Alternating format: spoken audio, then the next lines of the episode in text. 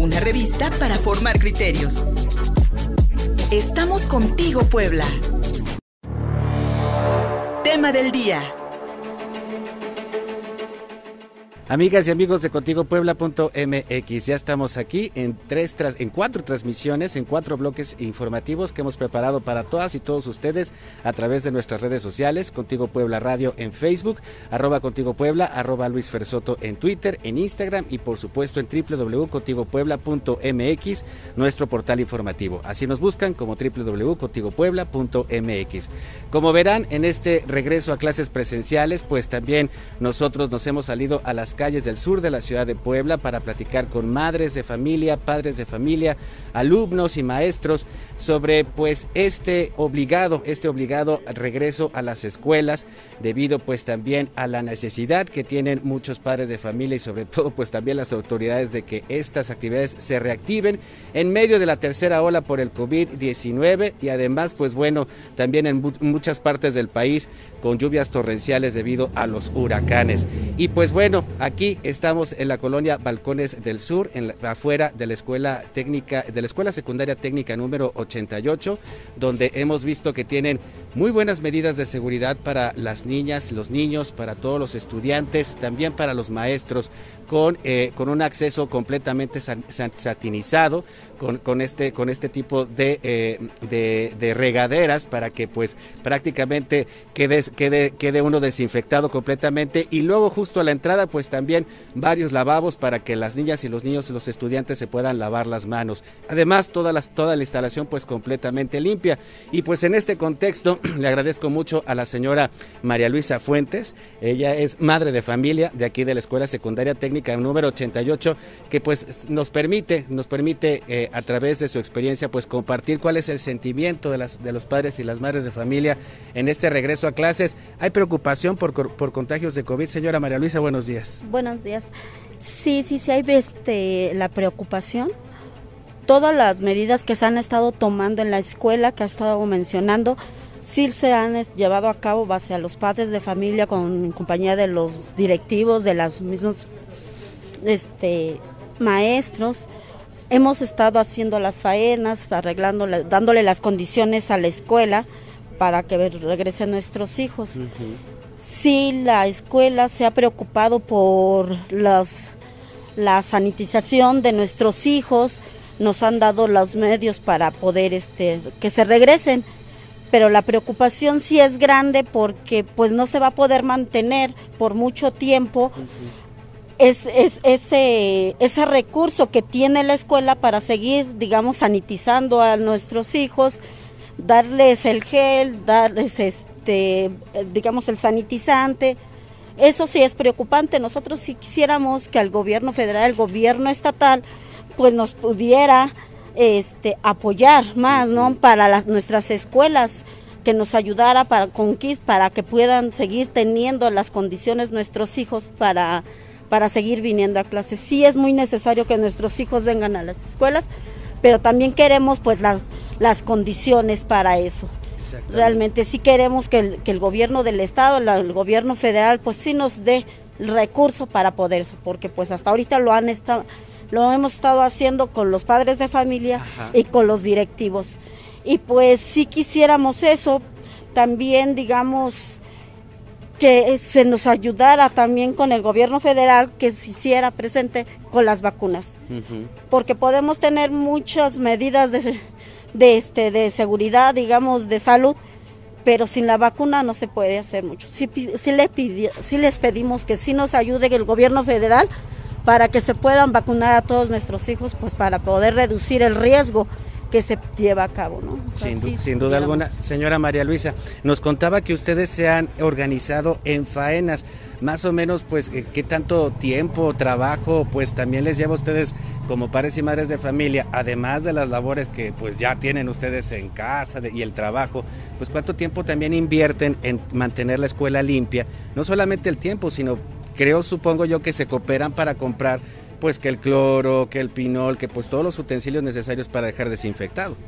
Sí hemos estado trabajando pues alrededor de un mes, ¿no? Desde que nos empezaron a, a decir que iban a regresar nuestros hijos a la escuela, pues no sé, los directivos, los directivos de aquí de la escuela nos pidieron que los apoyáramos y pues aquí estamos, ¿no? Hemos estado alrededor como de un mes más o menos, pues alrededor de unas tres, cuatro horas todos los días pues, para darle las condiciones a la escuela pues para la seguridad de nuestros hijos. Sí, y, y, es, y eso a final de cuentas es esfuerzo de ustedes y que a, la par usted pediría que pues hubiese un esfuerzo por parte de la Secretaría de Educación Pública pues para mandar todo esto que se requiere para mantener limpio.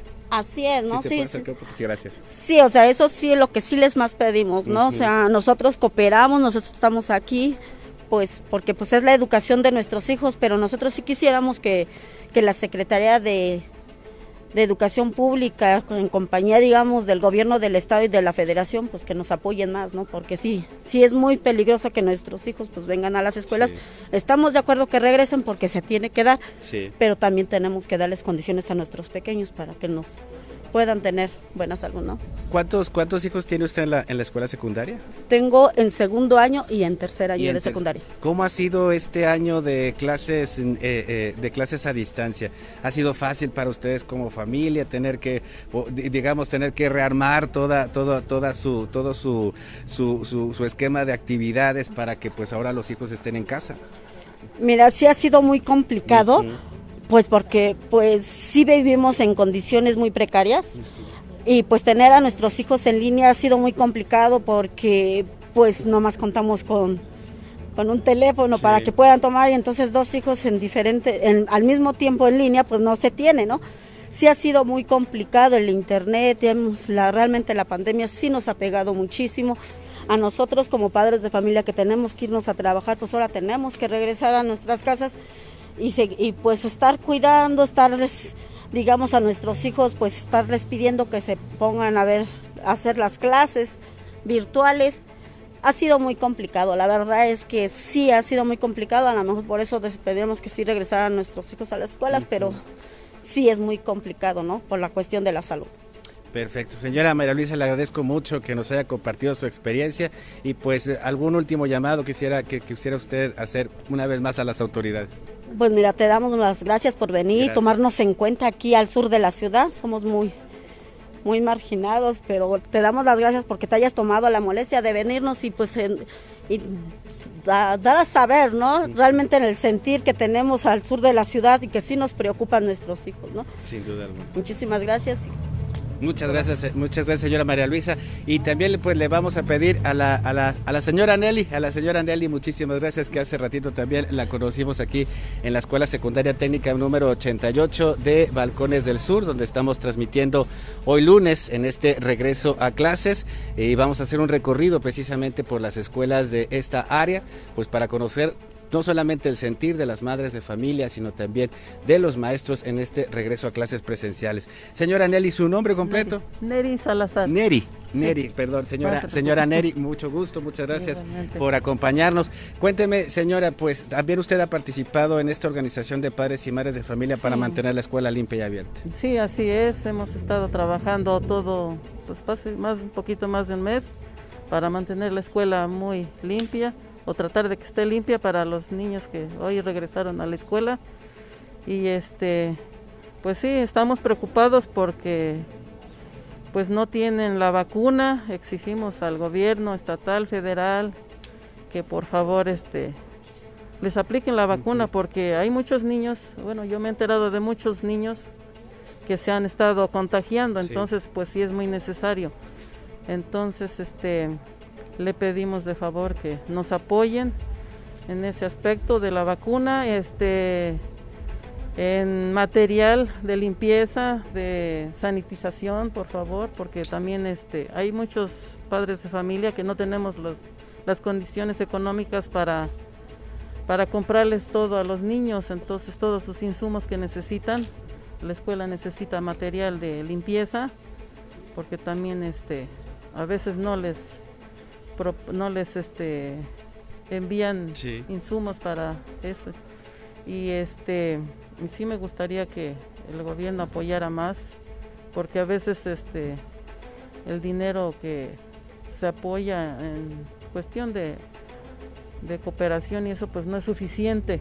No es suficiente para comprar todo eso todo ese material.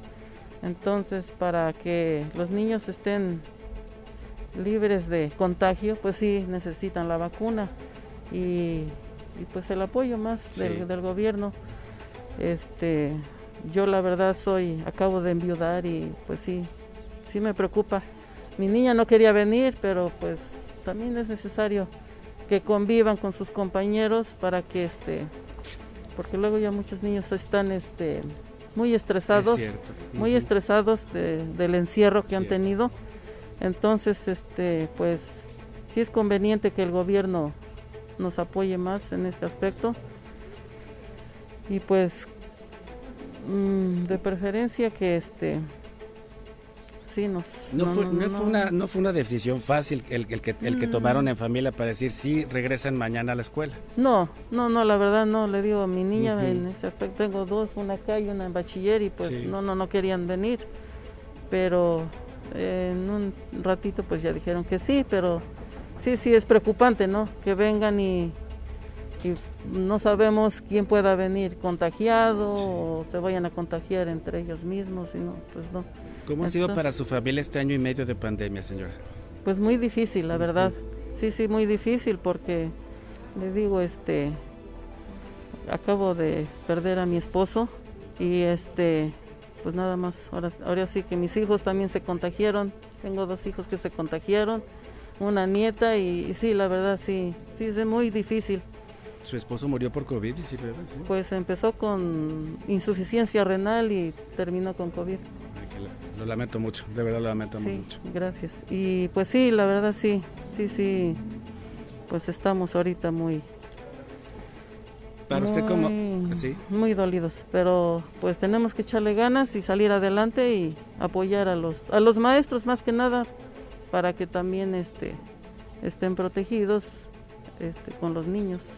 Como madre de familia también usted está midiendo el riesgo que, está, que están corriendo sus hijas. En dado caso de que hubiese brote de contagios, ¿usted decidiría que no vinieran? Sí, sí, sí, sí, es, si eso fuera así, pues tendrían que tomar clases en línea porque no, si no tienen la protección necesaria, pues sí, tendrían que abstenerse otra vez y estar en casa tomando clases en línea. Señora Neri, ¿y, cuál, cuál es su opinión acerca de que el gobierno federal pues ha retrasado en mucho la aplicación de vacunas para menores? De por sí llevamos un proceso lento de vacunación. Siempre se ha dicho que no es necesario, que pues que los jóvenes y sobre todo los más pequeños son inmunes porque tienen un sistema inmunológico más, más, más saludable. ¿Qué opinión tiene usted sobre eso? Mm, no, eso de que tengan más defensas. este, sus defensas no, no, no creo, porque yo he sabido de muchos casos que ha habido, ahorita hay muchos niños en los hospitales que están contagiados y pues yo creo que no tiene nada que ver, este, o sea, esta pandemia sí nos está acabando y pues sí, los niños sí necesitan este la vacuna por más que quiera el gobierno tapar el sol con un dedo, pero pues los niños sí se contagian, aunque él diga que no, pero sí, sí se contagian. Señora Neri, ¿algún último llamado que usted quisiera hacer para las autoridades? Pues exigirles que nos apoyen con la vacuna a todos los niños de, de, kinder, de primaria, de secundaria, de bachiller, que este, pues que sí, nos apoyen en ese aspecto, porque sí, la verdad sí, sí, sí están este, muy este, expuestos a contagiarse. Le agradecemos mucho sus palabras. Muchas gracias. para servir. Hasta luego. Muchas gracias. Buen día. Y pues terminamos este, este ciclo de entrevistas con una última madre de familia que gracias, gracias que ha accedido a platicar con nosotros en esta transmisión que estamos haciendo hoy desde la Escuela Secundaria Técnica número 88 aquí en Balcones del Sur, al sur de la ciudad de Puebla. Y estoy con la señora, ¿su nombre, por Amalia Díaz Benito. Sí. Este, mire, eh, yo creo que el gobierno no ha pensado ni siquiera en un plan de salud para nuestras escuelas. Ellos te dicen no pagues cuotas, pero ¿acaso se ha puesto a pensar que con eso nosotros tenemos que comprar gel, termómetros, oxímetros, sanitización, pintura de escuelas, que estén los salones en buenas condiciones, cloro, jabón, todo lo que se necesita para que los niños regresen. Pero ¿qué tiempo nos va a durar eso? O sea, en realidad el gobierno se ha puesto a pensar en lo que dice, porque él en la mañana dice, simplemente no paguen. Y viene la gente y si te viene encima, ¿por qué se lo digo? Porque soy parte del comité de padres de familia. Ellos vienen y te dicen, no vamos a pagar pero ¿por qué no vas a pagar si al final tampoco tenemos una plantilla completa aquí en la escuela? Hay muchos maestros que se pagan y nosotros hemos metido oficio, nos hemos manifestado, hemos estado peleando porque nos manden maestros la SEP, tampoco te los manda. La SEP no se preocupa siquiera por decir, vamos a ver esa escuela en qué condiciones está, que alguien venga, que vea cómo estamos, cuántos maestros tenemos, cuántos alumnos ingresaron hoy pero ¿qué le cuesta tener confianza dos, tres días y que se quiten el cubrebocas, se quiten la careta? Bueno, y entonces eso al gobierno realmente no le interesa.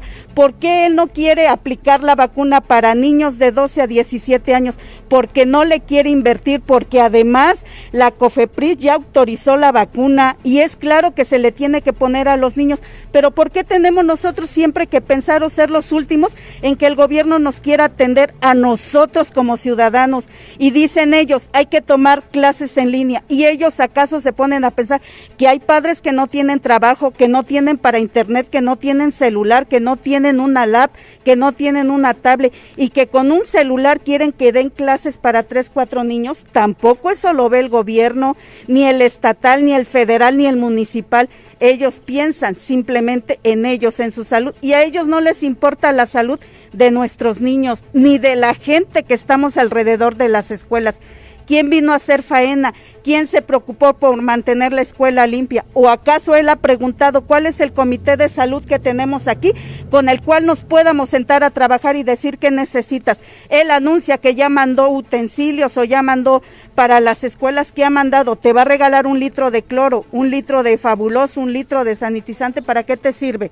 O sea, en realidad a nosotros como tal no se nos ha apoyado. Y aquí estamos las madres de familia desde temprano que nos interesa ver a los niños, que estamos aquí en la escuela desde temprano viendo las necesidades de los niños, pero nadie se preocupa por eso. Y un gobierno que dice ser gobierno y que le interesa las escuelas debería de estar aquí. Hace rato me doy cuenta que sacan una nota que está en Tehuacán en un centro escolar. ¿Y por qué no viene a las escuelas más marginadas? ¿Por qué no viene a la 88? ¿Por qué no viene al bachiller? ¿Por qué no viene a las primarias que tienen gran necesidad?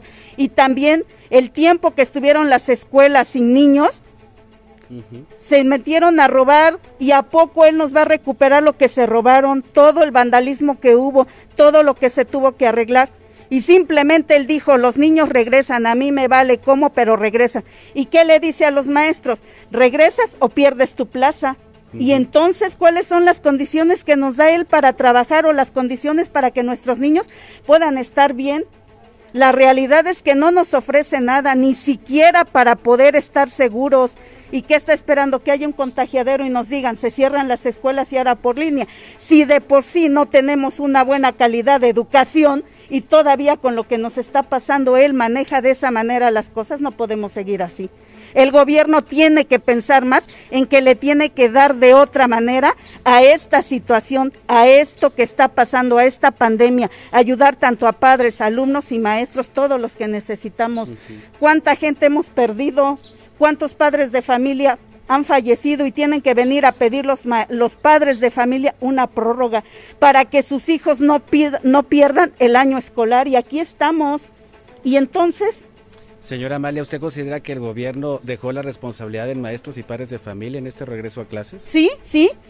Eso ni que lo dejó diciendo, entran los niños a la escuela, yo me lavo las manos y lo demás no me interesa. Así fue como él tajantemente lo dijo y él ni siquiera se preocupó por saber si teníamos las condiciones para regresar a una escuela o si el padre de familia tenía en ese momento para mandar a su hijo y comprarle una careta para poderle comprar cubrebocas, porque no el cubrebocas lo va a utilizar el mismo todos los días, sino es claro que le tiene que cambiar el cubrebocas, que el niño le tienes que dar bien de desayunar, porque si a cierta hora sale, para que no coma dentro de la escuela, hasta eso tenemos que ver para que los niños no se quiten el cubrebocas y todos tengan que comer aquí. Todo eso. Si ustedes notaran un brote, eh, un, un, crecimiento de los contagios como comité de padres de familia, ¿estarían de acuerdo en cerrar otra vez la escuela? Claro que sí, porque no vamos a dejar que los niños se contagien o tengamos algún muerto aquí en nuestras escuelas. Eso ni que seguro que nosotros suspenderíamos clases y exigiríamos que viniera la SEP para que viera y que entonces sí mandara las condiciones para que las escuelas se tuvieran que sanitizar, que tuvieran las condiciones. Pero ¿y si no, cómo? Efectivamente. Señora Amalia, eh, por último, ¿cuánto tiempo ustedes creen como padres de familia, porque no solamente es el esfuerzo físico de venir a limpiar, sino también el esfuerzo económico de ir manteniendo todos los insumos para, para limpiar. ¿Cuánto tiempo cree que ustedes puedan aguantar así, poniendo de su, de, su, de su bolsa, poniendo de su esfuerzo, sin el apoyo del gobierno para mantener la escuela limpia? Mire, mientras tengamos las fuerzas y no nos contagiemos también nosotros, aquí estaremos. Y mientras los padres paguen, si ya no hay recurso, ¿cómo? ¿Cómo mantienes la escuela de pie si los padres no pagan? ¿Con qué? ¿Y los maestros que se les pagan van a dejar de venir porque tampoco les vas a pagar? ¿Cómo los mantenemos? ¿Cómo mantenemos la escuela de pie si ya no hay recurso? Una decisión difícil, muy, y, muy difícil. Y mire, y es tan así que nosotros hemos metido oficios a todos lados y la respuesta es no hay dinero, no hay dinero, no hay dinero. Y entonces, y se los podemos mostrar, pero entonces el gobierno, ¿cómo te dice todo lo contrario cuando ni siquiera te apoya? No hay garantía. Así es. Señora Amalia, le agradecemos mucho sus palabras y pues también estaremos pendientes de la decisión que tome el Comité de Padres de Familia, no solamente aquí de la técnica número 88, sino pues de todas las escuelas de Balcones del Sur, en dado caso de que pues esta tercera ola de COVID, pues como ya sabemos, comience también a afectar a los menores de edad. Muchísimas gracias, señora Amalia. Muchísimas gracias. Y pues ya escucharon ustedes un panorama difícil para las familias poblanas, aquí, aquí al sur de la ciudad, en la colonia Balcones del Sur. Eh, como ustedes ya escucharon, pues muchas familias en condiciones económicas difíciles, en condiciones de salud graves también, con la pérdida de algunos familiares y esta, esta difícil decisión de mandar a los hijos, a las hijas a la, escuela, también después de un año y medio de encierro y de clases, de clases en línea, pues difíciles también debido a, eh, al rezago tecnológico en muchas de las familias poblanas y mexicanos. Aquí seguimos contigo Puebla.mx a través de nuestro perfil de Facebook, de Twitter, en Instagram y por supuesto en www.contigopuebla.mx. Soy Luis Fernando Soto y seguimos haciendo enlaces desde las escuelas de Puebla en este regreso a clases presenciales. Síguenos en Facebook y en Twitter. Estamos contigo, Puebla. Una revista para formar criterios. Estamos contigo, Puebla. Tema del día. Seguimos contigo Puebla.mx en cuatro transmisiones en vivo que estamos realizando en escuelas del sur de la ciudad de Puebla para conocer el sentir de madres, padres de familia, maestros y alumnos en este regreso a clases presenciales dictado por las Secretarías de Educación Pública tanto a nivel federal como estatal. Soy Luis Fernando Soto, estamos transmitiendo a través de Contigo Puebla Radio en Facebook, en Twitter, en Instagram y por supuesto en www.contigopuebla.mx, nuestro portal informativo. Y le agradezco mucho a uno de los maestros de este este plantel educativo que estamos visitando hoy, la Escuela Secundaria Técnica número 88, pues que nos comparta también el sentir de los docentes, no solamente de aquí, de Balcones del Sur, sino de, yo podría, podría atreverme a decir de prácticamente toda la entidad poblana. Y me encuentro con el maestro, su nombre, por favor. Oscar. Maestro Oscar, muchísimas gracias por estar aquí con nosotros. Cuénteme cómo ha sido eh, el, esfuerzo y cómo se han organizado los maestros pues para llegar a este lunes 30 de agosto con las escuelas abiertas. De verdad ha sido un esfuerzo enorme porque estamos prácticamente solos. Esperábamos el apoyo por parte de Secretaría de Educación Pública o el apoyo por parte de Gobernación y ha sido un esfuerzo titánico por parte de los compañeros para poder llegar a este día. Obviamente un esfuerzo más arduo por parte de los padres de familia. Ellos son los que realmente están poniendo todo el esfuerzo para que sus hijos regresen. Porque al final de cuentas, el, el, trabajo que se lleva ahorita es por gracias a los padres de familia. Entonces, ha sido un trabajo muy, muy, muy grande. Y bueno, desde que el comienzo de talleres, desde el regreso a clases y viendo la manera de este regreso, pues lo más seguro que se pueda. No es un regreso seguro, lo más seguro que se pueda porque estamos enfrentando una ola y estamos enfrentando uno de los de la, la ola es, la tercera ola es la más grande, una de las más grandes y hay una gran cantidad, por lo menos hacia el sur, que hay de infecciones. Maestro Oscar, del salón de clases que usted tiene a cargo, ¿cuántos alumnos llegaron? ¿En qué porcentaje llegó de, de, del total de matrícula? El salón que se tiene hasta ahorita eh, inscritos, porque hasta ahorita todavía los padres todavía están temerosos, no saben si van a inscribir o no.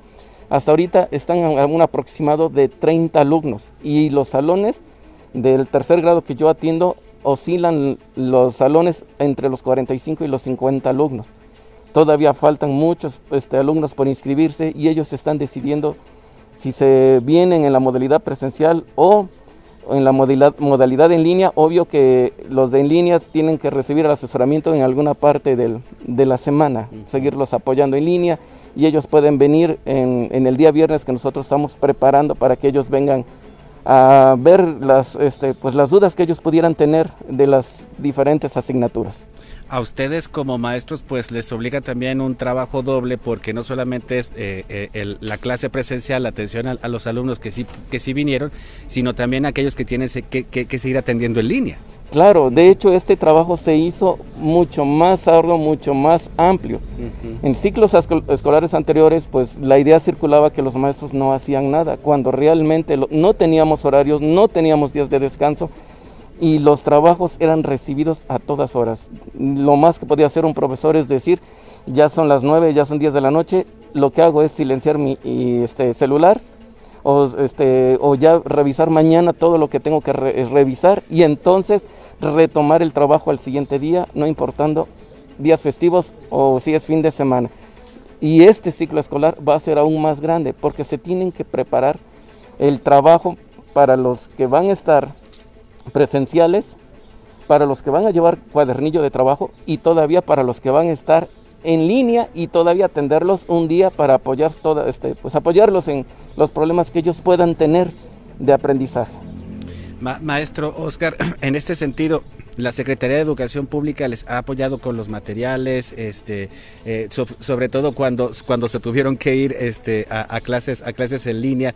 Eh, en ese sentido, ¿ha sido más el esfuerzo de ustedes por eh, allegarse de los materiales necesarios? ¿Tuvieron que inventárselas ahora sí que para poder sac sacar, sacar este trabajo a flote? No hubo ningún tipo de apoyo. Todos los maestros tuvieron que ver la manera de comprarse celulares, de comprarse sus computadoras, de contratar internet, porque al final de cuentas este, pareciera o se tiene la falsa idea que el docente le pagan muy bien, que tiene dinero y que, y que pues le alcanza para vivir cómodamente y realmente no, no alcanza en, este, en estos días para la, el pago de un docente. Entonces son esfuerzos que hacen los docentes hoy en día y que seguirán haciendo todavía el triple porque ahora tienen que trabajar presencial, en cuadernillos y todavía en línea. Entonces todavía tienen que echar aún más mano de más habilidades y pues de auto reinventarse porque ellos, pues bueno, la mayoría no llevó un, pues un trabajo en línea, o sea, no los docentes no estaban preparados, nadie estaba preparado para eso y tuvieron que irse a cursos para prepararse para sus alumnos desde el ciclo escolar pasado y hoy estamos mucho más preparados en cuanto al trabajo en línea. Y ahora estamos ahora a reinventarnos para el trabajo presencial, ya con la sana distancia y con lo poco que tenemos. Y pues no, no hemos recibido ningún apoyo. De hecho, no hemos recibido ni siquiera los libros de texto.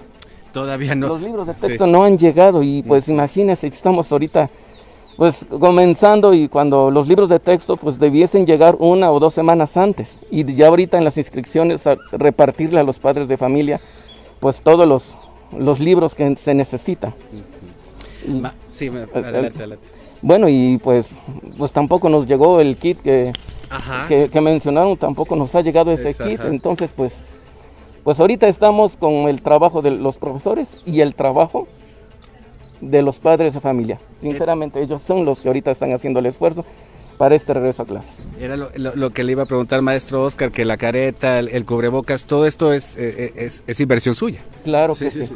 Hay que invertir, pues uh -huh. el, sabemos que el regreso es complicado, es peligroso y pues no tan solo los docentes tuvimos que invertir, ¿no? En la careta, el cubrebocas, porque pues eso no sabemos para cuándo y qué tanto la inversión vaya a durar, no es algo extra, sino los alumnos que van a venir presencial, ellos también tienen que estar invirtiendo porque igualmente tienen su cubrebocas, están viniendo con su careta, algunos hasta con guantes.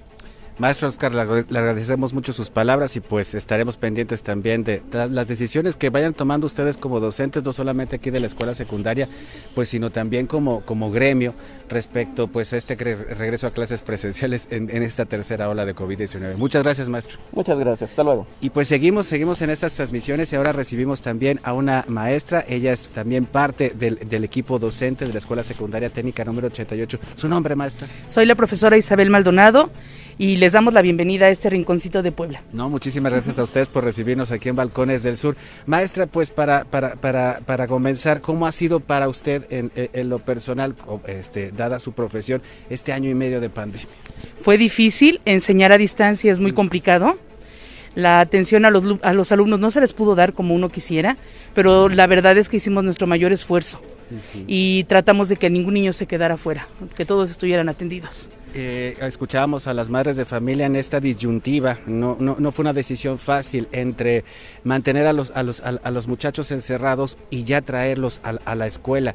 En, ese sentido, maestra, no, debe ser tampoco fácil para ustedes como gremio el haber tomado la misma decisión, no solamente por la obligación profesional, sino también porque pues ya todos estamos, digamos, cansados de, de este año y medio y de esta pandemia y de las restricciones que obliga a lo mejor no lo conoce mucha gente, pero los profesores trabajamos más.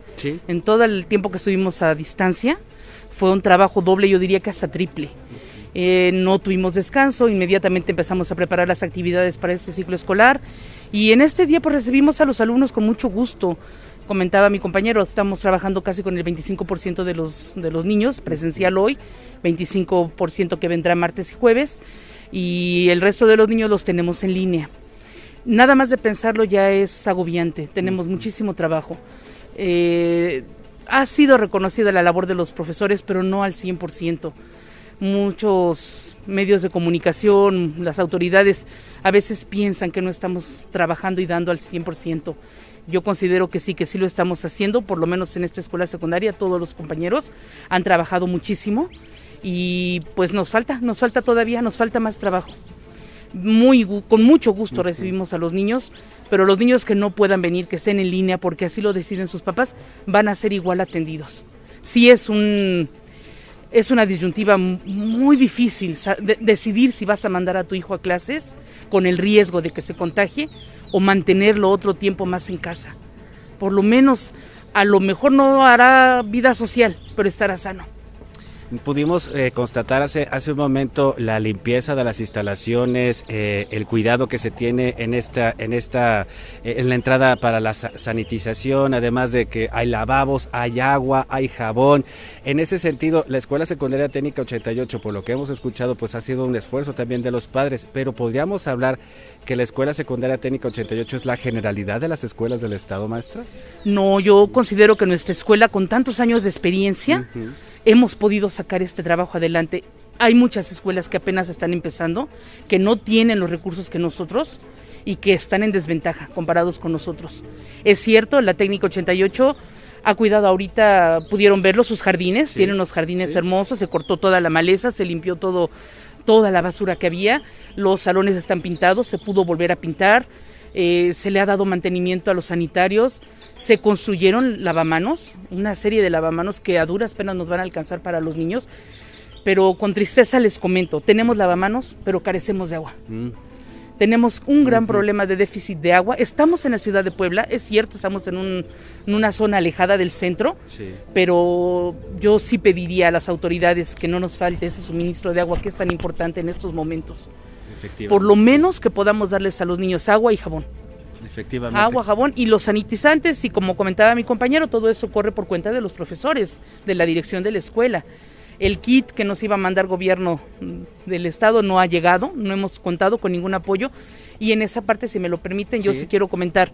Los padres de familia han hecho su esfuerzo, porque hoy nos llegaron los niños con su cubrebocas, cada niño con sus, útiles, los que pudieron eh, con un pequeño lunch, eh, bien uniformados, limpiecitos, bañados los niños. Los padres de familia están haciendo un gran esfuerzo, ya pusieron su parte. Nosotros como profesores, a lo mejor unos más grandes, otros más jóvenes, pero insisto, no todos tenemos las características de juventud y de salud y de condiciones como para venir a, enseñar y aún así estamos aquí presentes. Los profesores hemos puesto todo de nuestra parte. Hemos cumplido también con nuestro sanitizante, con nuestro gel, con nuestro cubrebocas, con los tapetes sanitarios, eh, que no le falte nada a la escuela para cuidar a nuestros alumnos. Pero sí sentimos que nos falta el apoyo de esa tercera parte que son nuestras autoridades. Papás, maestros, directivos, estamos trabajando. Pedimos al gobierno que se una con nosotros, que nos apoyen con cosas básicas, que nos mandaran un poco más de sanitizante, porque ahorita es el principio, vamos a ver en unos días este, qué cantidad de sanitizante podemos seguir trayendo, que no nos falte agua, que nos manden los libros de texto, que realmente, realmente vengan a las escuelas, que se den una vuelta por las escuelas y que vean la necesidad de nuestros alumnos, de nuestros padres de familia, que vean las familias que tenemos aquí en el sur, que les pudieran convidar, bueno, yo digo hasta de despensa hablamos, ¿no? No saben, porque no lo viven acá todos los días, de las carencias de mi gente. Y yo sí los invito a que, a que apoyen de verdad, porque se necesita. Sin duda alguna, un, año muy difícil en, la cuestión sanitaria, pero también en la cuestión económica, con mucha pérdida de empleo. Maestra, pues podemos ver aquí atrás la exigencia de vacunas para estudiantes, pero respecto a la vacuna que se les aplicó a los maestros, la famosa Cancino, en una sola dosis, y, pues esta digamos, eh, una eh, vamos de declaración en declaración por parte de la Secretaría de Educación Pública y la Secretaría de Salud si es necesario o no. ¿Ustedes como gremio están pidiendo esta segunda dosis de la vacuna? Sí, claro, claro. Nosotros pedimos un refuerzo. Tenemos que estar seguros. Con mucho gusto venimos a trabajar, pero que vengamos bien. ¿Para qué venimos a trabajar si en poco tiempo nos vamos a tener que incapacitar y retirarnos y a lo mejor ya no regresar? Nosotros sí pedimos que se nos aplique la segunda dosis de la vacuna o lo que sea necesario para que estemos bien. Y lo mismo a nuestros alumnos. No estamos en contra de regresar presencial. El problema es que los niños no están vacunados. Y yo, siendo docente, no entiendo por qué un joven entre 12 y 15 años no tuviera por qué enfermarse. O sea, los niños están compuestos de lo mismo que los adultos, no son otra situación diferente. Los niños también se van a contagiar. No se han contagiado porque han estado en casa. Han estado en casa. Ahorita que vienen a las escuelas, ahorita es cuando realmente se van a empezar a ver los contagios. Y yo como docente soy una persona que voy a estar muy triste, muy preocupada si uno de mis alumnos se enferma. Yo puedo venir a trabajar con todas las ganas del mundo, pero en el momento que yo empiece a ver que mis alumnos empiezan a enfermar y con el cariño que uno les... Pues es poco el tiempo que nos hemos visto, pero, uno los aprecia. Y si conmigo en mis manos se me enferma uno de mis alumnos, para mí va a ser un golpe muy fuerte. Y de verdad que estamos cuidándolos, los cuidamos al 100%, lo más que podemos. Pero sin vacuna no queremos cargar con esa responsabilidad. Sin vacuna no nos hacemos responsables. Sin duda alguna la relación entre maestros y alumnos no se, no se limita a lo académico, siempre, siempre uno recordará a sus maestros porque nos forman, no, no, solamente nos enseñan datos, sino también nos enseñan, nos, nos forman la personalidad y en ese sentido pues sí se genera un lazo y una unión muy, muy, muy fuerte que pues en estos tiempos de pandemia y en estos tiempos difíciles yo creo que se fortalece. Profesora, muchísimas gracias por sus palabras. Una última, alguna última, algún último llamado, algún último mensaje. Pues a los papás que nos tengan confianza, que vamos a hacer nuestra mejor labor aquí en la escuela, pero que también si están en línea no se preocupen, van a estar bien atendidos que en unos meses esperemos ya sin tercera ola, sin enfermedad y sin nada, poder vernos, poder saludarnos aquí en la escuela a todos, como las clases que teníamos antes pero que mientras, aunque estén en línea o vengan presencial, van a estar bien atendidos aquí en la Técnica 88. Muchísimas gracias, maestra.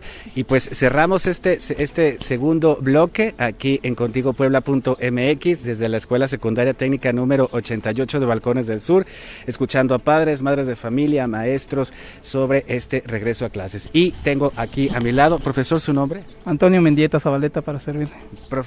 profesor Antonio, muchísimas gracias por estar aquí con nosotros, por también compartirnos pues su visión, su, su sentir en este regreso a clases presenciales. Claro que sí. Pues aquí estamos, como nos lo han dicho también nuestras autoridades, ¿no? Estamos nosotros al pie del cañón Estamos felices, estamos contentos de recibir a nuestros alumnos, de estar nosotros pues ya un poco en contacto, por lo menos este visual, no podemos hacerlo físico, pero sí por lo menos ya estamos aquí en las escuelas, estamos con todas las medidas de sanidad posible que nosotros podamos tener y bueno, pues echándole todas las ganas posibles, ¿no? También este pues con ese temor, ese miedo, ¿no? Nosotros no podemos decir que sí es cierto que nos da mucha felicidad, mucho contento, mucha algarabía el estar con los muchachos, pero también nos da miedo. También nosotros nos sentimos preocupados por nosotros, por ellos, por nuestros padres de familia, ¿no? Por esta situación que tan extraordinaria que estamos viviendo en este momento, ¿no? Entonces, bueno, pues eso también nos preocupa y bueno, también nos ocupa. Claro que nosotros debemos de estar a pues atentos a qué es lo que está sucediendo y cómo está evolucionando este, pues esta pandemia y nosotros pues hacer lo propio. ¿Con quién? Pues con apoyo de padres de familia. En este caso también pues nosotros pedimos el apoyo de este de gobierno, ¿no? Nosotros queremos que, que sea este pues esa triada, esa triada de que, que todos este, estemos este, unidos para que la salud de todos, como dice este el dicho, ¿no? Nos cuidamos nosotros, cuidamos a todos. Entonces también queremos que, que, los demás también nos cuiden a nosotros. Nosotros ya estamos haciendo lo propio, se abrió la escuela, ya están los niños adentro, pero también queremos que nuestras autoridades nos apoyen, nos echen la mano, ¿no? Yo creo que pues hablan del kit sanitizante que nosotros hasta este momento pues no lo hemos visto, no lo tenemos. Entonces, bueno, dicen que es un kit que no nos va a durar ni una semana, pero pues aunque sea quisiéramos que esa semana lo tuviéramos. Los libros de texto, no los tenemos hasta ahorita. Dicen que ya están los libros de texto, los padres de familia vienen y nos preguntan por ellos, pero nosotros a la mano no los tenemos. Entonces también queremos ese apoyo de parte de, de nuestras autoridades. Profesor Antonio, los, las regaderas y los tapetes sanitizantes por los que pasamos hace un, momento, ¿ha sido eh, por, por, por eh, digamos, decisión de la dirección escolar más allá de lo que de este famoso kit o este protocolo de seguridad que iba a mandar la SEP? Así es, pues eh, le decía, es en comunión con los padres de familia, este, los padres de familia son muy conscientes, muy participativos con nosotros, nosotros pues tratamos de trabajar con toda la comunidad y pues con eso también hacen conciencia a los padres de familia. No ven la, este, la escuela como un ente aparte, sino parte de la comunidad. Y por eso también ellos apoyan. Nosotros también trabajamos con la organización de Antorcha y estamos este, nosotros familiarizados con ellos. Y el, apoyo que nosotros les pedimos, ellos siempre nos echan la mano. ¿no? Nosotros como Antorcha Magisterial siempre decimos, siempre tenemos que estar a la par de lo que nos dicta este el momento. Y en este momento lo que necesitamos es cuidar a los muchachos. ¿Y con qué? Con el apoyo de todos. Entonces, pues necesitamos que ese apoyo pues sea pues no nada más de nosotros, ¿no? Y bueno, ya lo vio usted. Creo que sí estamos este pues haciendo lo, lo propio para toda la seguridad de los muchachos, ¿no? Profesor Antonio, eh, por lo que escuchábamos, pues también las condiciones de, muchos habitantes de colonias populares, bueno, las conocemos, no son, yo no creo que sean extrañas para nadie, son difíciles, no solamente en cuanto al acceso a la salud, sino también al acceso al, trabajo. Ustedes como, como, como, como gremio docente, como responsables de, pues uno de los planteles más importantes de, esta colonia, conocen esa situación de, de las familias. ¿Ha sido un año trágico para Balcones del Sureste de pandemia? Muy difícil, muy difícil al principio, pues sí es cierto que somos una este, comunidad dentro de la ciudad, pero alejadita. Y veíamos que este, pues todos estos casos los hablaban y los decían y no más era por oídas, ¿no? Pero ahorita en esta tercera ola, pues sí es cierto que ya nos tocó. Sí es cierto que estamos ahorita viviendo un, un momento crítico para Balcones del Sur y un momento en el cual, este, pues se prenden las alarmas, se prenden las alarmas porque los niños vienen, los niños pues estando en sus casitas, pues sí están resguardados, no tienen tanta este, forma de contagio y ahorita al salir, pues no sabemos si en el camino, en el camión, en el transcurso de, de eso, este, de estar en su casa hacia la escuela, pues le, decía, ya estamos en ese, en ese, en esa ola, dentro de la ola, nosotros, balcones del sur ya se está contagiando. Y sí es cierto que, pues también por ser una zona pues marginada, pues no tenemos los recursos, ¿no? Nosotros también tenemos aquí este conocidos, vivimos aquí en la zona y nos desespera, nos sentimos este nosotros pues impotentes, ¿no? Al oír que ya uno de nuestros exalumnos, este un padre de familia se contagió y nosotros no podemos apoyarlo, nosotros no podemos pues estar con ellos, ¿no? Y eso pues pues también nos nos afecta, nos afecta demasiado. Creo que este pues es uno de los de los puntos más trágicos, ¿no? el, la vida, el ser humano, pues es, es el, ser, y como decíamos hace ratito, creo que nosotros como, como docentes, pues no nada más venimos y damos clases y ya, sino que también nos involucramos sentimentalmente con ellos. Claro. Entonces estamos ahí y al ver que este que no podemos hacer nada por los por los muchachos, por los padres de familia, pues también nos afecta demasiado, creo. Profesor Antonio, de no cumplirse todas estas necesidades que pues ya hemos escuchado durante estas transmisiones, estas necesidades eh, no, no, solamente en cuanto a los insumos para, para, la limpieza, pues sino también en, en, los apoyos para aquellos maestros que por ejemplo son pagados por los padres de familia, eh, mientras todas estas, digamos, todas estas, todos estos rezagos educativos que hemos venido acumulando durante décadas no se resuelven en esta pandemia sean, y que se han visto en esta pandemia pues ya más visibles y sobre todo más profundizados. ¿Usted considera que si no se toman estas medidas habría el riesgo de que el regreso a clases presenciales e, echar pasos para atrás, es decir, que los chicos otra vez regresen a sus casas? Claro que sí, yo creo que eso, pues no lo queremos, sí. pero creo que este, pues al ver ya esta, estas variantes del COVID, que ahora ya afecta a los niños, que ya afecta a los adolescentes, pues esperemos que no lo veamos este, en nuestras escuelas, pero si fuese así, pues yo creo que no vamos a hacer como, dice este, el, gobierno, ¿no? Tampoco tan tajante. Si se nos infecta uno, pues nosotros vamos a seguir adelante. Yo creo que una vida, pues es primordial para todos, y sea quien sea. Y creo que con eso también nosotros tenemos que prender foquitos rojos. Nosotros tenemos que ver por, ese, por esa vida. Y si esa vida es uno de nuestros alumnos, claro que si nosotros tenemos que recular, lo vamos a hacer. Tenemos que... Lo primero es salvaguardar la vida. Y la vida de nuestros alumnos pues, es lo primordial. Y si eso amerita cierre de las escuelas, pues nosotros lo vamos a pedir. También no, no podemos nosotros ser tan transigentes y nada más lo vamos a hacer tal cual. Nosotros lo vamos a pedir con los, nuestras autoridades. Les vamos a hacer conciencia. También nosotros, pues, ¿qué, qué este pedimos? Pues pedimos que ahorita los compañeros de nuevo ingreso, pues también sean vacunados. Nosotros ya estamos vacunados con una sola dosis, que dicen que no está tan, tan fuerte ni tan efectiva, que necesitamos una segunda dosis. También se lo pedimos nosotros a las autoridades. Nuestros compañeros de nuevo ingreso no están vacunados, necesitamos que ellos también estén protegidos, también que se vacunen. Necesitamos que los niños también estén vacunados, ellos también son parte de, por lo tanto necesitamos que los niños tengan su vacuna, que estén protegidos. No nada más es, pues váyanse y a ver qué es lo que sucede. No, creo que también eso le corresponde a nuestras autoridades. Y eso es lo que le pedimos. Pedimos que, que sea un regreso seguro. No queremos un regreso trágico, no queremos nosotros nada más como dicen este, en la comunidad que los maestros no queremos trabajar y que los maestros queremos estar en casa. No, nosotros sí queremos trabajar, sí queremos estar en las aulas, pero que sea seguro para todos y no nada más para nosotros. Profesor, muchísimas gracias y pues a través de usted agradecerle a todo el personal eh, docente, administrativo de la Escuela Secundaria Técnica 88, por supuesto a sus alumnas y alumnos por habernos recibido y habernos compartido su sentir en este regreso a clases. Muchas gracias, maestro. Estamos para servirle. Muchísimas gracias, maestro, y muchísimas gracias también a todas y todos ustedes en este segundo bloque informativo. Vamos a seguir aquí visitando las escuelas de Balcones del Sur, como ustedes ya pudieron escuchar haciendo un breve resumen. Prácticamente se dejó bajo responsabilidad de padres de familia y maestros eh, la seguridad para los alumnos y las alumnas, más allá de todo lo que escuchamos durante la semana sobre la seguridad de este regreso a las aulas. Vamos a seguir aquí escuchando el sentir de la población en este regreso a clases. Soy Luis Fernando Soto y estamos contigo Puebla.mx.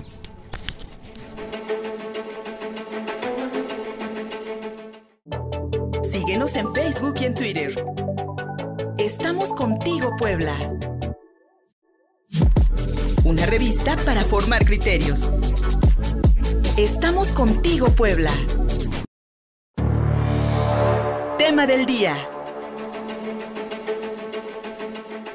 Seguimos contigo Puebla.mx. Soy Luis Fernando Soto y estamos en el tercer bloque informativo que hemos preparado para todas y todos ustedes desde Balcones del Sur, visitando las, las escuelas de esta colonia ubicada precisamente al sur de la ciudad de Puebla para conocer el sentir de padres, madres de familia, maestros y por supuesto alumnos en este regreso a clases. Y ahora nos trasladamos al bachillerato Benito Juárez García, aquí en Balcones del Sur, y me encuentro precisamente con una de, sus alumnas, a quien le agradezco mucho que se anime a venir a platicar con nosotros. ¿Cuál es tu nombre? María Andrea Hernández. Gracias, María Andrea. Este, ¿Cuántos años tienes, María Andrea? Este, 16 años. 16. ¿En qué año estás? En quinto semestre. En quinto semestre de preparatoria. ¿Y cómo fue este año para ti, este año, eh, este año y medio de pandemia en la casa? Uy, muy difícil, la verdad. La situación económica en la casa, muy difícil. El hecho de estar en clases a distancia, también demasiado difícil. A veces no entendemos el internet se va, o sea, muchas situaciones difíciles en esta pandemia, ¿no? Eh, eso principalmente, ¿no? La distancia, el no convivir con los compañeros, ¿no? Entender en las clases principalmente, ¿no? O sea, nuestro nivel académico ahorita está bajo, la verdad.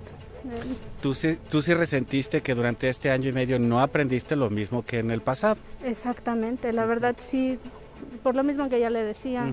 El internet a veces se va, se traba la videollamada, ya no escuchas al maestro, a veces los compañeros que prenden el micrófono, las interferencias, todo eso. Entonces, pues sí, en nuestro nivel académico, en lo personal, a mí sí me ha afectado, no he aprendido lo mismo que el año pasado. Entonces, pues sí, la verdad sí ha sido difícil sobrellevar esta situación.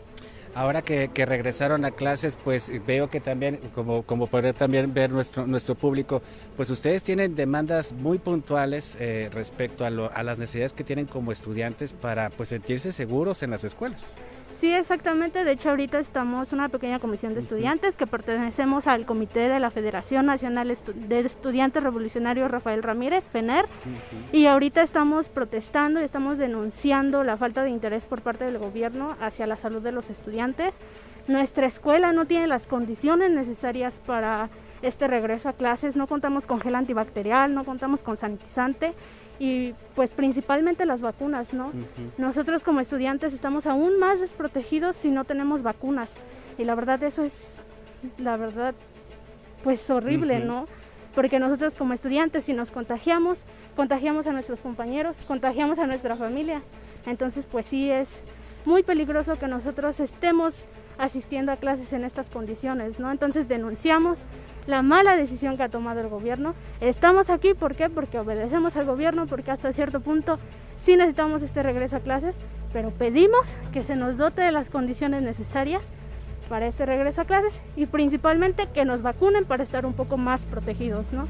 ¿Qué opinión tienes de que el gobierno ha dicho que ustedes como jóvenes no la necesitan, que porque su sistema inmune pues es mucho más fuerte? ¿Qué opinión tienes sobre eso? La verdad es una completa tontería que el gobierno y López Gatel este, piensen eso porque como sabemos ahorita los contagios, la variante Delta ha afectado principalmente a jóvenes y a niños y hay muchos decesos en jóvenes, hay aproximadamente 700, 800 muertos en jóvenes y principalmente niños pequeños, ¿no? ¿Esto a qué? A que este, el uso de cubrebocas no está bien estipulado, que el uso de gel antibacterial y pues si se están contagiando fuera de la escuela, ahora imagínese dentro de la escuela, ¿no? Y más, no estamos vacunados, vuelvo a repetir, y no tenemos las condiciones necesarias. Entonces, pues principalmente esa es nuestra preocupación. Mi preocupación también en lo personal, ¿no? Contagiar a mi familia y contagiarme yo, ¿no? Sin duda alguna. ¿Y ahorita cómo, cómo se están organizando ustedes como estudiantes, no solamente pues para hacer estas demandas, sino para también asegurarse de que no haya contagios allá adentro? Pues usando el cubrebocas principalmente, ¿no? Este, sana distancia, eh, el uso de gel antibacterial constantemente, sanitizar nuestros lugares, ¿no? También constantemente. De hecho, nos pidieron una franela sanitizante para estar limpiando nuestro lugar, ¿no? Y en los recesos, pues ahorita no hay, la verdad, para evitar que los jóvenes salgan, empiecen a convivir, se en el cubrebocas mientras están comiendo, o sea, eso es lo que está haciendo ahorita la escuela y nosotros como estudiantes pues estamos acatando las indicaciones que nos, dan los maestros, ¿no? Muchísimas gracias por tus palabras, muchas gracias también por tu valentía y pues, bueno, vamos a seguir platicando con tus compañeros. Sí, a ver, véngase para acá, porque aquí tenemos algunos, algunas estudiantes también que han aceptado platicar con nosotros. Pues respecto pues a, la experiencia que han tenido tanto lo personal como lo familiar y también pues como gremio estudiantil ante, este, ante esta pandemia del COVID-19. ¿Cuál es tu nombre? Ana Karen González Ramos. Gracias Ana Karen. Tú eres también estudiante de aquí del bachillerato. Así es. ¿En qué año estás? En quinto semestre. ¿Tienes cuántos años? ¿17? 17 años. 17 años. ¿Has conocido en este año y medio de pandemia gente de tu edad que se haya infectado? La verdad sí, he conocido pues a personas que se han contagiado y no solo de mi edad, sino, sino niños pues más chiquitos que yo. Yo por, por mi parte pues tengo un familiar que está chiquito, enfermo por COVID, ahora en esta pandemia. No me digas, ¿y está, está ahorita bien? ¿Está estable? Ahorita pues la verdad está un poco estable, pero sí, sí está algo grave. O sea que en tu familia tienen experiencia de estos, de estos contagios en menores. Sí, así es. Y ahora que veniste a la escuela, pues no debió ser una decisión fácil en tu familia. Sí, así es, no fue tan fácil, pues decidir venir a clases, pues por el riesgo de contagiarnos, ¿no? Y de ir, llegar a mi casa y contagiar, pues a mis abuelitos, a mis papás, a mis primos, ¿no? ¿Cómo ha sido este año de clases de clases a distancia? ¿Las pudiste tomar? ¿Tuviste dificultades? La verdad tuve dificultades, pues tomar mis clases virtuales por la falta del internet, ¿no? Porque estoy en un, en un lugar pues que el internet no está bien, no está bien y pues sí se traba un poco las clases y pues se me hacía difícil pues entrar, ¿no? Nos decía tu compañera hace rato que sí resintió una baja en su en, en, en, el aprendizaje que tuvo este año. ¿Tú también lo pudiste resentir? Sí, yo también lo resentí porque ahorita pues ahorita que estuve viniendo a la escuela pues sí estuvo un poco baja, demasiado en mis materias y ahorita pues para reponerme pues sí nos va a costar reponernos. Y, ese yo creo que es el reto ahorita, ¿no? Poderte reponer de, no solamente de lo que tienes que estudiar nuevo, sino de lo que eh, eh, del año pasado habrá que hacer repasos. ¿Están en eso? Sí, estamos en eso, en los repasos que ahorita pues por la pandemia dejamos, ahorita volver a iniciar los repasos pues sí está algo complicado, ¿no? Porque estar de nuevo anteriores y regresar de nuevo pues sí nos va a costar, ¿no? Como estudiantes también debe, debió haber que muchas y muchos de tus compañeros no vinieron esta vez. Sí, esta vez pues sí, la, lo de la escuela pues sí se hubo un bajo, ¿no? Porque muchos de nuestros compañeros ya no estudiaron, ya no siguieron y ahorita pues sí es algo pues feo, ¿no? Que ver compañeros que pues tenían sueños de seguir estudiando y que ahorita ya no puedan seguir estudiando por la pandemia, ¿no? Eso sin duda, sin duda alguna es muy triste. Y Ana Karen, en ese sentido, pues vemos que ustedes sí están organizados, lo, podemos escuchar que ustedes están enterados de lo que está ocurriendo, pero tú, tú considerarías que la gran mayoría de las estudiantes y los estudiantes aquí en Puebla tienen este conocimiento de causa o crees tú que se están regresando a clases ahora sí que bajo su propio riesgo? Pues sí, la mayoría sabe pues el riesgo, ¿no? Le hemos tratado nosotros como FENER, pues decirles no, que el regreso a clases pues es peligroso, ¿no? Pero pues los alumnos pues deciden regresar pues por la baja de academia, ¿no? Y en este y en estos días tú pues tú esperas realmente poderte reponer. Pues sí, espero reponerme pues de lo atrasado de ahorita por la pandemia. ¿Cuál sería tu llamado para las autoridades, eh, no solamente pues del estado, sino prácticamente de todo el país, pues ante este regreso a clases y que les den garantía a ustedes de que hay seguridad, de que no va a haber contagios? Nosotros pedimos pues que se nos vacune a todos los estudiantes, no solo a nosotros como estudiantes, sino a nuestros maestros, porque pues la mayoría de, nuestros de nosotros como estudiantes no estamos vacunados, ni maestros que han recibido su segunda dosis de vacuna. Y eso es lo que le exigimos al gobierno y a la SEP, que se nos vacune antes de seguir entrando a nuestras clases presenciales. Muchas gracias Ana Karen, muchas gracias por tus palabras y pues vamos a platicar con una compañera más, una compañera tuya más que está por aquí. Muchísimas gracias Ana Karen, gracias también por acompañarnos. Como ustedes pueden ver, pues bueno, los estudiantes también acá están detrás con algunas pancartas. Una de ellas, bueno, todas me llaman la atención, pero por ejemplo una de ellas dicen, ahora los contagios aumentan en jóvenes, por eso hoy pido vacunas para todos, exigimos vacunas y esta última que dice, es preferible que no se vuelvan a las aulas si la mayoría de la población no está inmunizada. No queremos ir al matadero. ¿Cómo te llamas? Ailén Alexia. ¿Iliana? Ailén. Ailén, Ailén, muchas gracias Ailén por, por, por, por, compartirnos tus palabras. ¿Cuántos años tienes? 16. ¿También estás en cuarto, quinto semestre? Voy en tercer. En tercer semestre, sí es cierto, estamos en los nones ahorita, tercer y quinto semestre de aquí el bachillerato Benito Juárez de Balcones del Sur. En tu familia, para decidir que hoy vinieras a clases, ¿cómo estuvo la cosa? ¿Fue fácil? bueno, este, durante toda esta pandemia nos vimos muy mal de manera económica. Entonces hubo, cuando empezó la pandemia, yo no pude tomar los primeros este, meses de manera virtual porque yo no contaba con un celular. Hubo meses que durante esta pandemia yo no tenía, mis padres no tenían para pagar el internet, entonces nos vimos, yo me vi muy mal porque no tenía la manera o el acceso para poder estudiar este, de manera virtual. Entonces es por eso que aparte de todo eso, lo que pasó, no tenía como este, tomarlo, tomar las clases eh, bajé mucho. Fue este, igual, este, durante toda esta pandemia, muchas veces no estudié, igual por toda esta situación. Entonces, pues mi familia decidió que ya había tenido mucho, bueno, aparte de mí, muchos tuvimos muchas dificultades, entonces decidió mi familia demandarme para que yo pudiera recuperarme y poder tomar las clases. Pero así como dices, Siento que está bien el regreso a clases, sin embargo el gobierno tiene que tomar medidas para este un regreso a clases seguro, porque hoy vemos que las la, bueno las escuelas han estado cerradas casi durante dos años. O es obvio que va a haber este las escuelas están este deterioradas, están este en mal estado. Sin embargo el gobierno no se ha tomado este el tiempo para venir a las escuelas, checar qué es lo que se necesita y mejorar los salones. También tampoco se ha tomado el tiempo de venir y dar este muchos recursos que necesitamos porque es pandemia. No ha dado gel, no ha dado este satinizante, no ha hecho todas estas medidas de seguridad, de higiene para esta nueva enfermedad. Tampoco, mucho menos se ha tomado el tiempo de venir y checar cada salón, sus medidas y también los recursos que se necesitan en la escuela.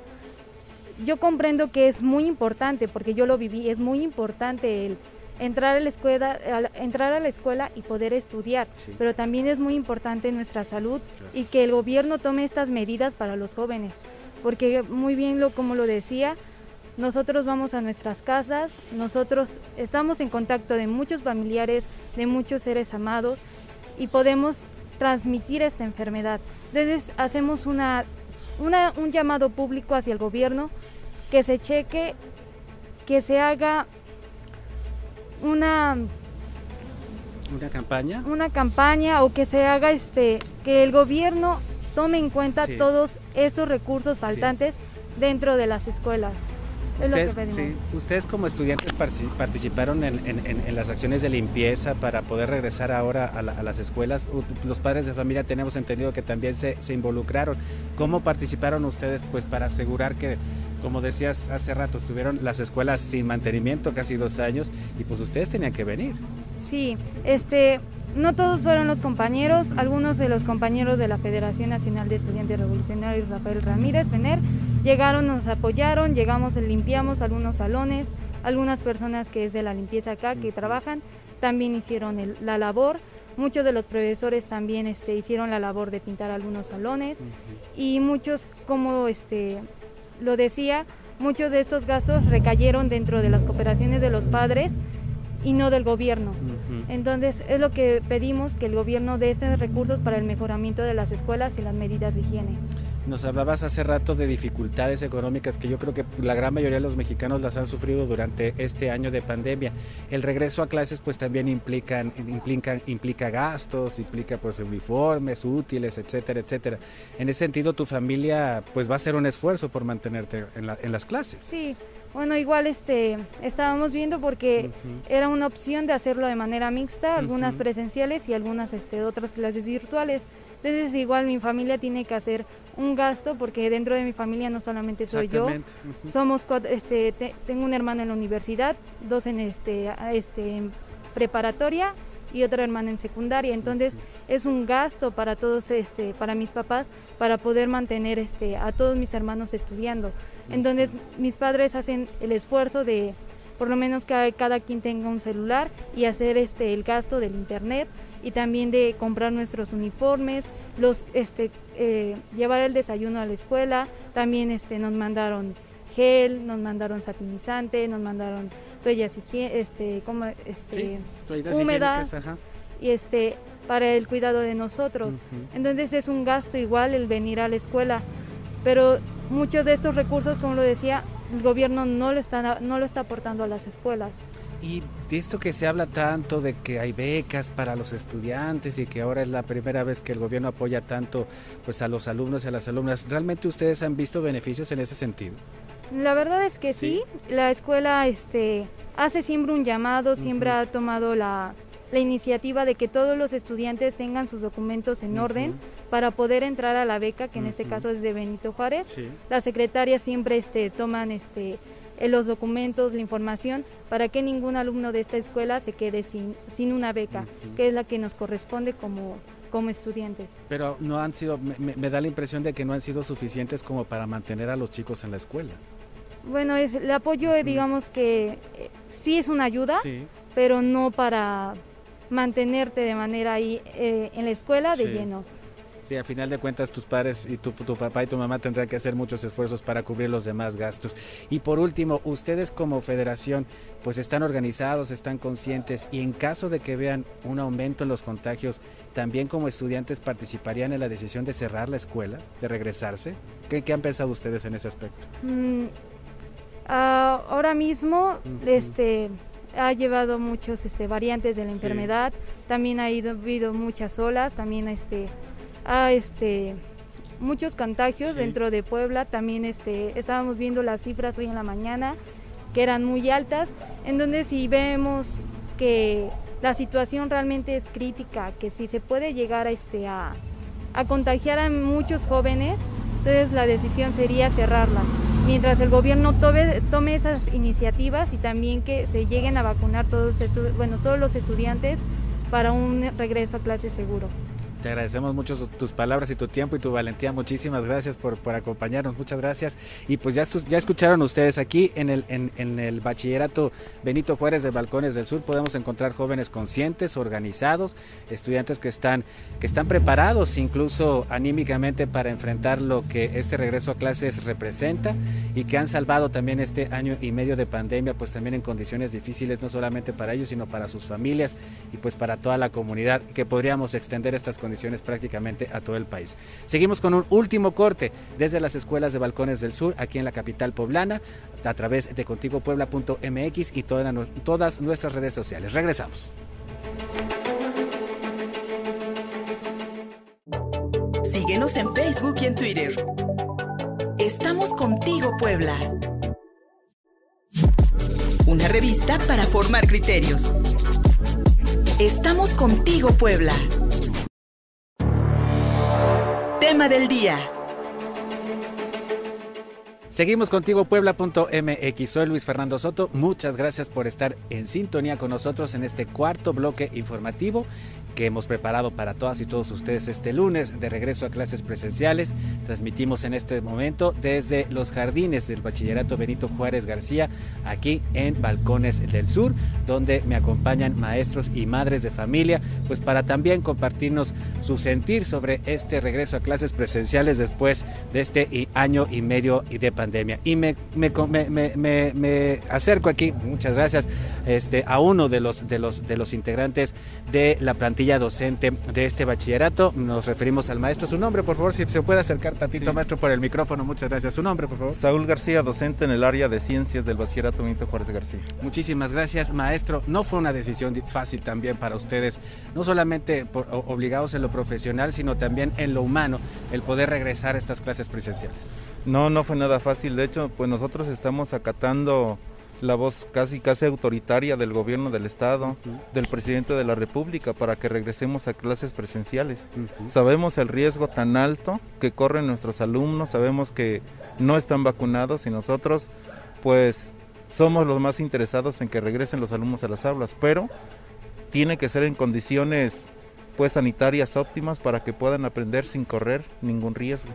Sin correr ningún riesgo, maestro. Y en ese sentido, pues hemos visto que también aquí se han implementado las medidas sanitarias suficientes. ¿Eso fue por parte de la dirección escolar y los, y los padres de familia o fue ese esa famosa protocolo de seguridad que tanto nos, nos anunciaron por parte de la SEP? Este, mire, lo primero que quiero pues es agradecer la cooperación de los padres de familia, sobre todo porque sin ellos nosotros no podemos ah, realizar ningún protocolo de pues de sanidad para este regreso a clases.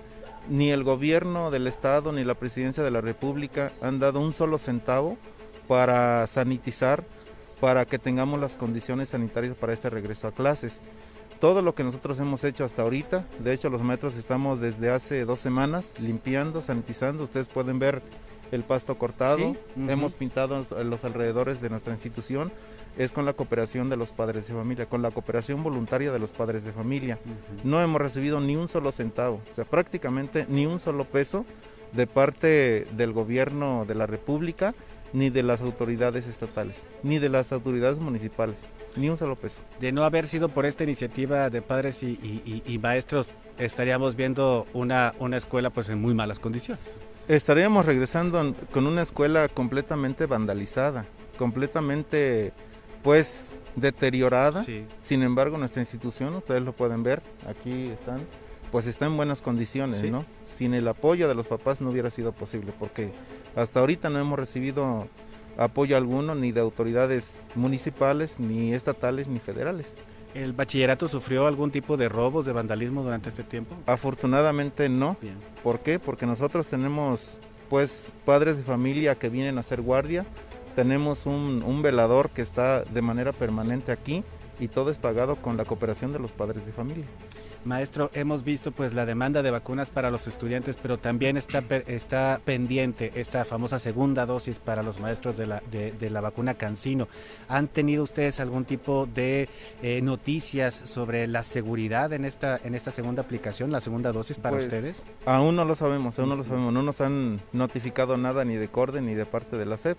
Lo que sí puedo decir es que todos los maestros corremos un riesgo grave, un riesgo muy alto de contagiarnos de nuevo. De hecho, en, el segundo pico de la pandemia, pues todos, la gran mayoría de los maestros estuvimos infectados, algunos muy graves, muy, muy graves, estuvimos hospitalizados y los demás pues prácticamente aislados en sus casas porque pues los estragos que causa son muy graves. Estamos hablando de que muchas maestras y maestros se regresaron a clases a pesar de pues tener las consecuencias de, del COVID, porque pues sabemos que deja que deja deja, algunos daños en, el, en el organismo. a pesar de las secuelas que nosotros tenemos, ¿no? hay, mucha dificultad, pues nos afecta principalmente pues en la actividad pues motriz, ¿no? O sea, no tenemos el mismo rendimiento pues académico eh, se nos dificulta hablar mucho tiempo con una pues con un volumen aceptable para que puedan escuchar los alumnos, ¿no?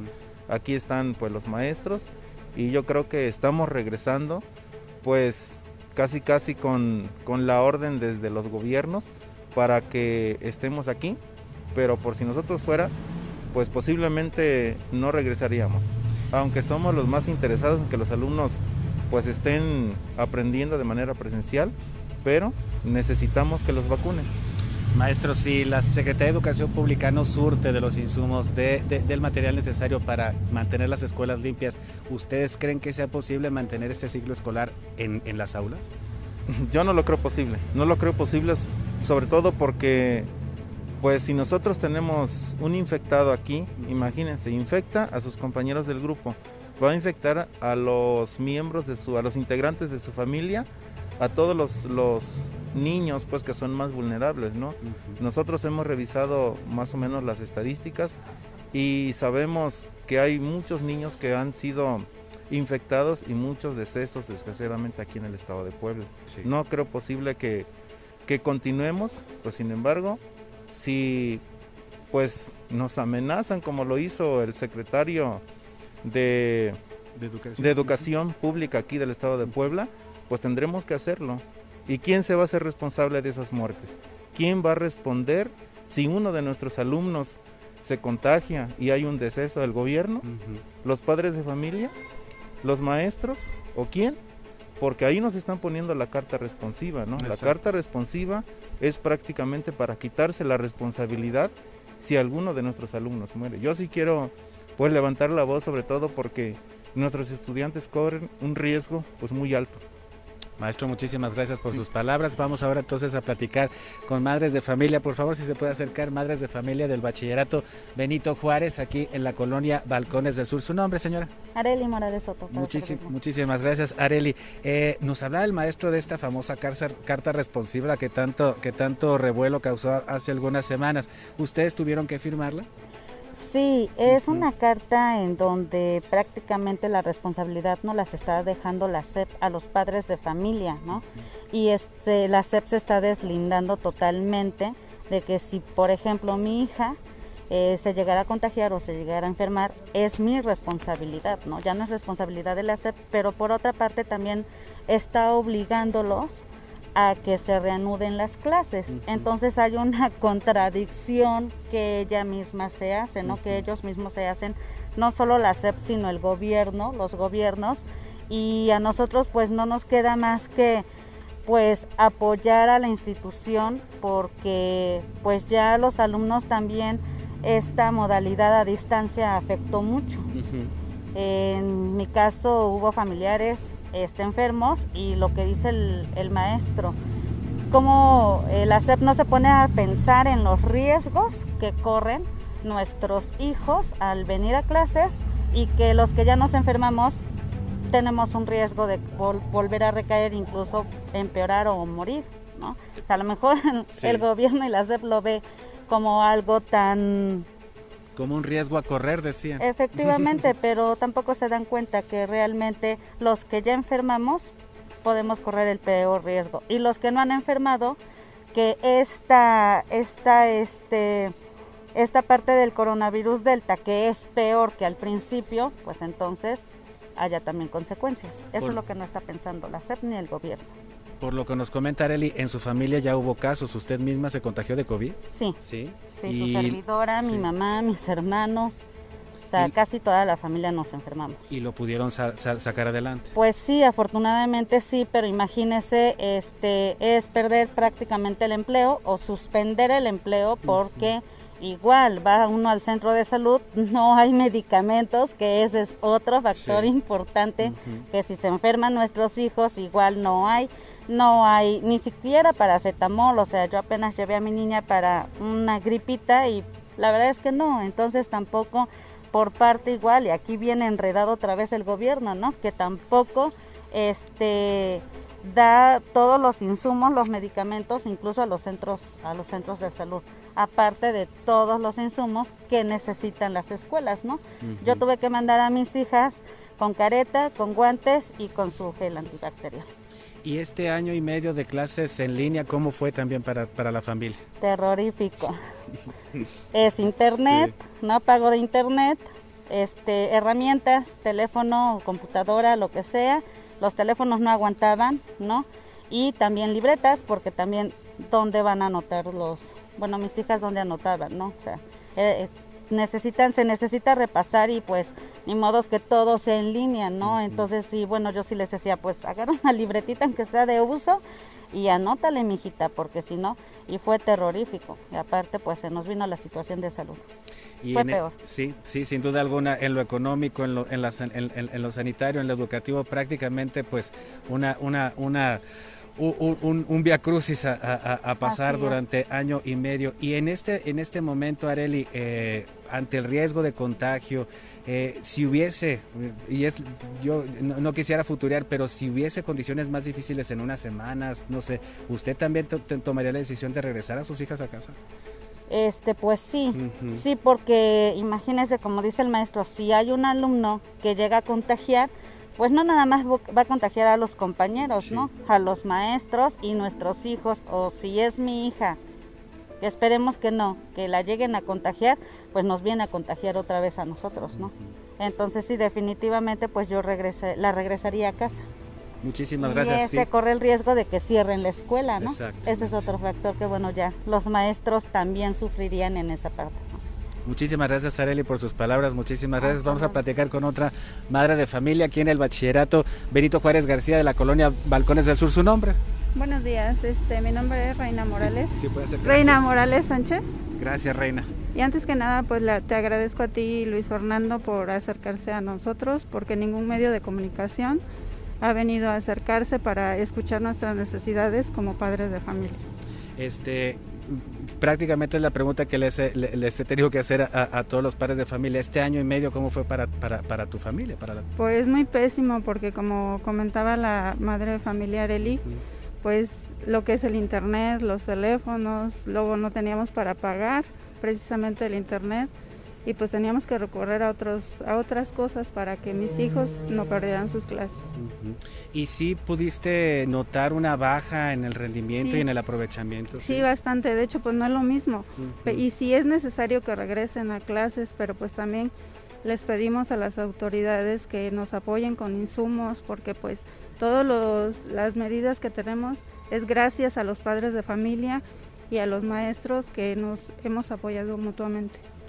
Tú has participado en las labores de limpieza, también en, la, eh, en, vaya, en, que la escuela esté segura. Así es. Sí, sí, sí precisamente pues nos, en, estas dos semanas hemos venido a hacer faenas, a limpiar salones, para que nuestros hijos regresen, pues entre comillas, este, no corran riesgo. Y no, no, debe ser fácil también para los muchachos aguantar el cubrebocas tantas no, de hecho, Sí, pues se fastidian porque pues sí es molesto, pero pues sí es necesario para prevenir. Y en este, en este, en este sentido, eh, en tu casa la decisión de, de, que los chicos regresaran a, clases, pues no debió haber debió ser, perdón, debió ser todo un consenso, platicar entre ustedes, pues tomar también responsabilidad porque pues salir a la, a, la calle y exponerse siempre será un riesgo. Así es, y no tan solo están en riesgo nuestros hijos, sino los, los maestros, nuestros abuelitos, los menores de edad, que ahorita es el índice más arriba de muertes. Ya hemos escuchado mucho esta queja del poco apoyo de las autoridades. ¿Tú también consideras que se podría hacer más? Claro que sí, porque ellos tienen las posibilidades de apoyarnos y es su obligación, más que nada. ¿Y cuántos, cuántos niños tienes aquí en el bachillerato?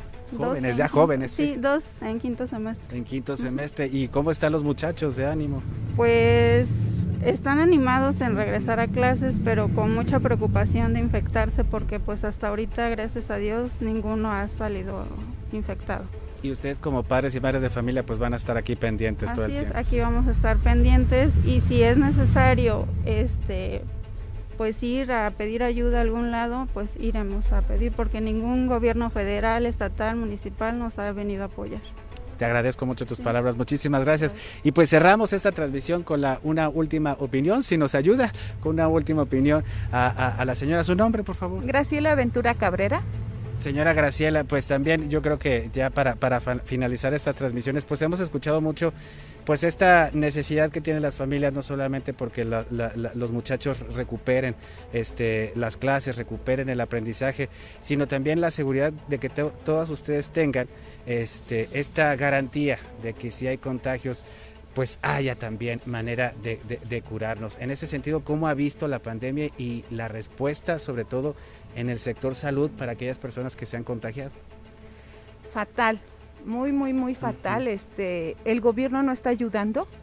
Aquí en el sur vemos muchos contagiados y no hay ayuda del gobierno. Quisiéramos pedirle ayuda para que vacunen a los niños, a los muchachos que ahorita están en el bachillerato porque de verdad hay muchos niños de 15, 16 que están contagiados y el gobierno no ve todo eso. ¿Usted consideraría que realmente es, es, es, es una decisión de ustedes? Porque eh, se hablaba mucho de esta carta responsiva y, y, de esta prácticamente responsabilidad que asumen los padres de familia si hay infecciones, si hay contagios en, en, sus hijos.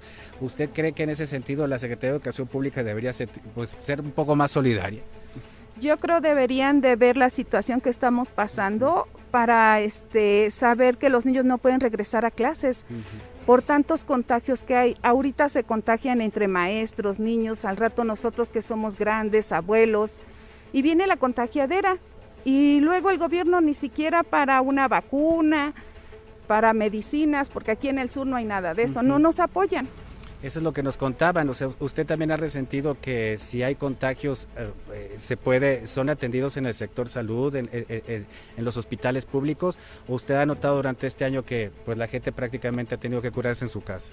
Sí, mucha gente se está curando en la casa y si no vienen con los presidentes de las colonias, que son los que están apoyando mucho.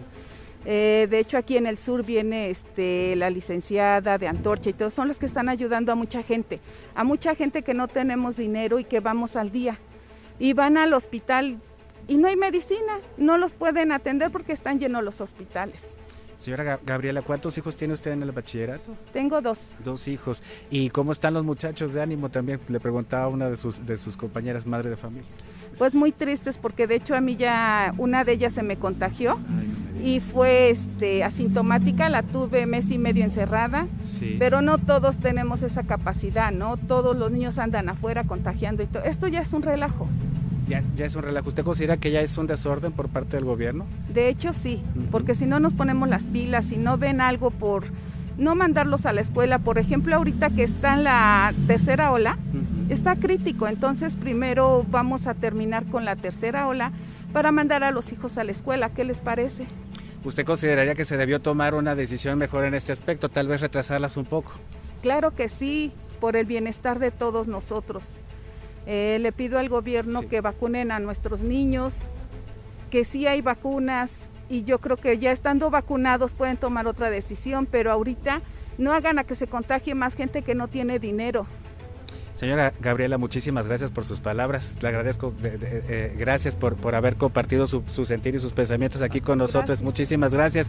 Y pues ya escucharon ustedes, resumiendo en estos cuatro bloques que hemos podido realizar desde Balcones del Sur, desde el bachillerato, eh, desde la Escuela Secundaria Técnica número 88 y desde el bachillerato Benito Juárez García, prácticamente ha sido responsabilidad de padres de familia y de maestros este regreso a clases, un escaso y en algunos casos nulo apoyo por parte de las autoridades federales y estatales, especialmente en aquellos protocolos de seguridad que tanto nos hablaban que estaban, que estaban establecidos. Hemos comprobado que los han realizado padres de familia y junto con las autoridades escolares, quienes han decidido no solamente limpiar, mantener, mantener limpias las áreas, sino también accesibles para todos los jóvenes que hoy están regresando a clases. Ya veremos, ya veremos si este ciclo escolar se puede sostener en las, en, en las aulas y si no es necesario este regreso a casa, a casa en caso de un rebrote.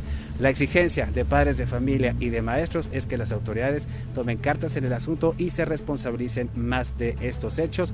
No solamente dejar la responsabilidad, repito, en los padres y madres de familia si es que los contagios llegan a aumentar. Esto es lo que podemos y esto es lo que, lo que pudimos rescatar y sobre todo conocer de los, de los habitantes del sur de la ciudad de Puebla, que como decíamos hace rato, también, también podríamos compararla y situarlas en muchas colonias populares de esta Puebla nuestra y de todo el país. Aquí estamos contigo puebla.mx. Muchas gracias por acompañarnos. Mañana martes nos vamos a la Sierra Norte. Vamos a escuchar también a todos aquellos habitantes de municipios que después de ocho días del paso del huracán Grace no han recibido ningún tipo de ayuda en el estado de Puebla. En esas condiciones estamos. Soy Luis Fernando Soto y nos encontramos en contigopuebla.mx, nuestro portal informativo. Gracias. Síguenos en Facebook y en Twitter. Estamos contigo, Puebla.